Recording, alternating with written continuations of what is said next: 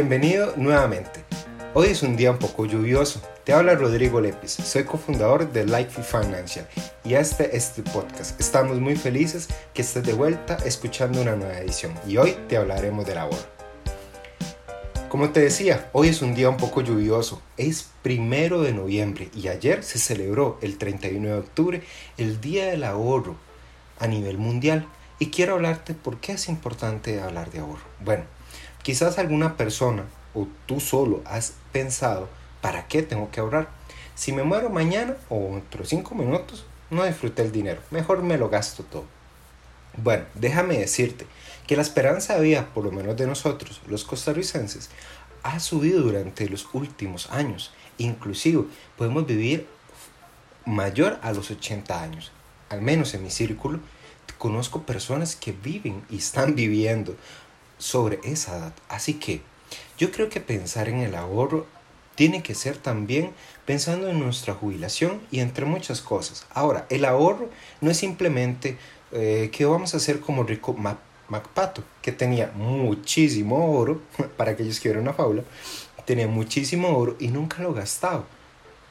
Bueno, el dinero, es cierto, se tiene que gastar. Muchos ahorros son programados, es decir, tienen una fecha de ejecución, es decir, el día en que lo vamos a gastar. Puede ser que tengamos un ahorro que hemos venido realizando durante tres años, pero es para un viaje a Europa. Bueno, entonces me programé durante tres años para ir a ese viaje a Europa y no me tuve que endeudar para gozar de esas vacaciones que tanto he deseado. Las personas que argumentan, mejor me lo gasto todo hoy, pueden ser personas que estén viviendo del día al día y quizás no puedan darse grandes lujos. Puede ser que sí, por favor, no me malentiendas. Pero lo más fuerte del ahorro es que nos da también un sentido de abundancia y nos permite adquirir muchos bienes. Bueno, déjame desmentir un poco más esta mentira que la gente dice de que, bueno, mejor me gasto todo ya porque no sé si voy a vivir mañana. Al menos yo, con mi pareja, que es nuestra cofundadora, teníamos alrededor de más de un año de estar realizando un ahorro, preparándonos para nuestra boda. Y ya actualmente hemos ido adquiriendo bienes que nos van a servir en nuestro tiempo cuando ya contraigamos nupcias.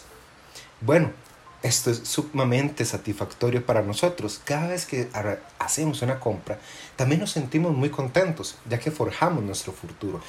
Pero nos sentimos cómodos porque podemos negociar hasta mejores precios, ya que tenemos el dinero en efectivo y el comerciante no tiene que pagar algunas comisiones si nosotros escogiéramos hacerlo por algún financiamiento.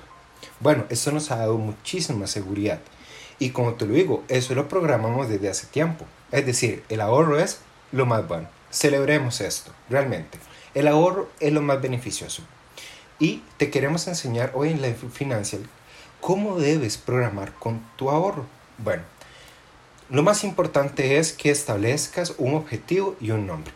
Ese ahorro puede tener un nombre, puede ser el viaje a Europa, puede ser el viaje a Alemania, a Francia, a Argentina, a Chile, a Uruguay, a Asia.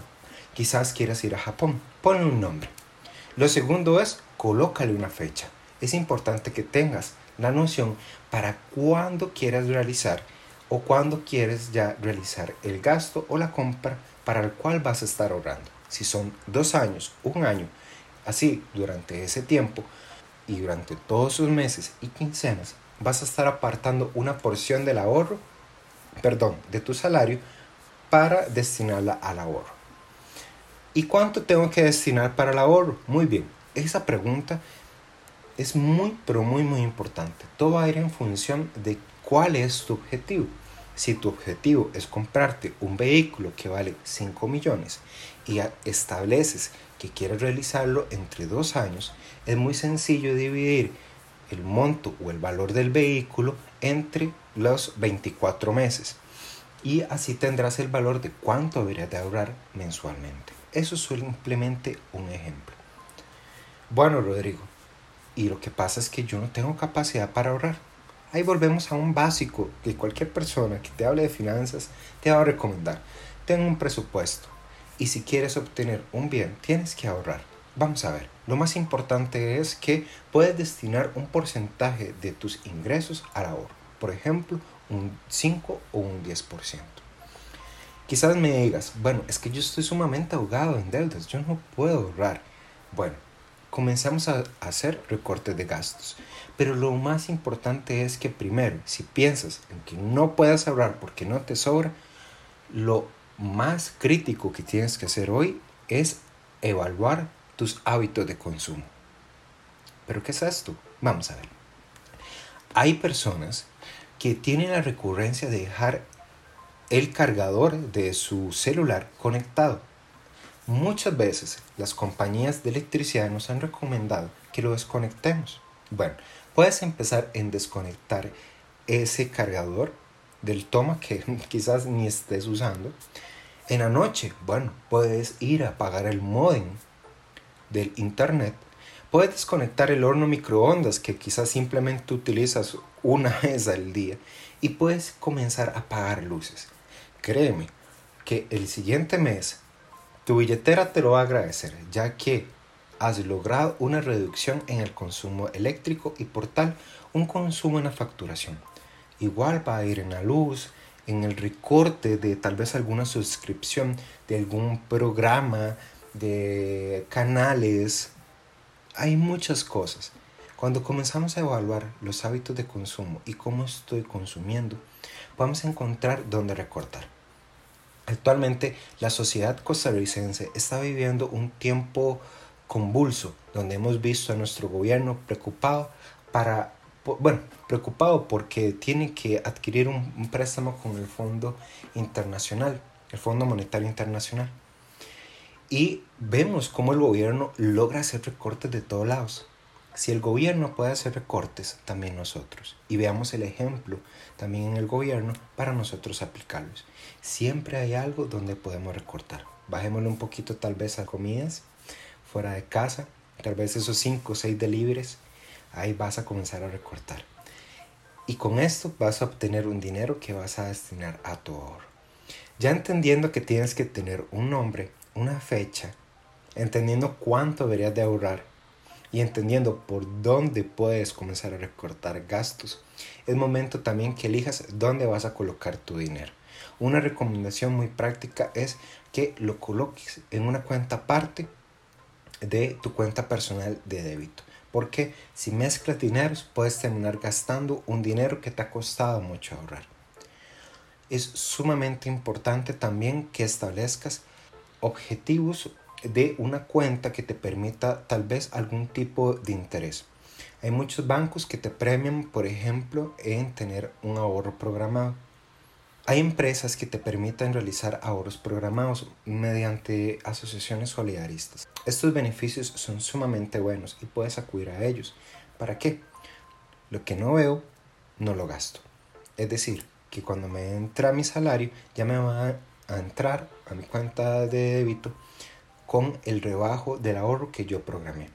Y a fin de año o quizás en enero, según el momento en que estableciste que se te pague, vas a tener un gran capital.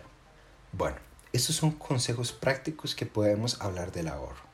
Para nosotros es muy importante el hábito del ahorro, ya que por lo menos a nivel personal lo he practicado durante toda mi vida y me ha servido para adquirir muchas cosas, aparte de darme un sentido, pero un gran sentido de abundancia y en muchas, pero muchas ocasiones también ayudar en algún aprieto a alguna persona en mi familia.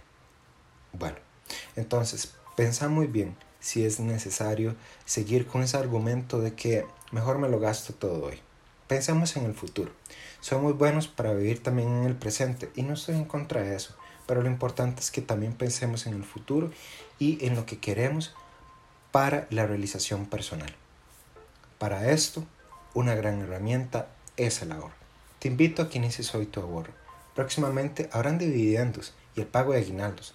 Puedes tomar una pequeña porción de ese dinero que te van a depositar para el ahorro. Te servirá muchísimo. Bueno, hasta acá hemos llegado con esta edición del podcast. Te quiero invitar a que si nos estás escuchando por Spotify, recuerdes suscribirte igual en iTunes, iBooks o cualquier otra plataforma. Con la plataforma de Anchor o Anchor, como vos le quieras decir, puedes ir al perfil y dejarnos alguna pregunta por nota de voz. Nos encantará poder escucharte y tenerla también aquí en el podcast para poder contestártela. Así que te invitamos a que vayas a Anchor, también nos sigas, nos dejes un comentario. Puedes dejarnos un comentario en nuestras redes sociales. Recuerda que nos encontrarás como Life Financial. Te vamos a dejar en el link de la descripción de este podcast los enlaces para que vayas directo a nuestras cuentas. Le des seguir en Instagram, me gusta en Facebook, nos dejes un comentario y por favor puedas compartir esta información con cualquier otra persona que esté encantada de escuchar y mejorar sus finanzas personales. Recuerda que este es un espacio para que mejoremos y aprendamos también sobre educación financiera. Es un gusto para mí estar nuevamente contigo. Recuerda que te habló Rodrigo Lepis, cofundador de Life Financial y nos vemos en una próxima. Que tengas un excelente día.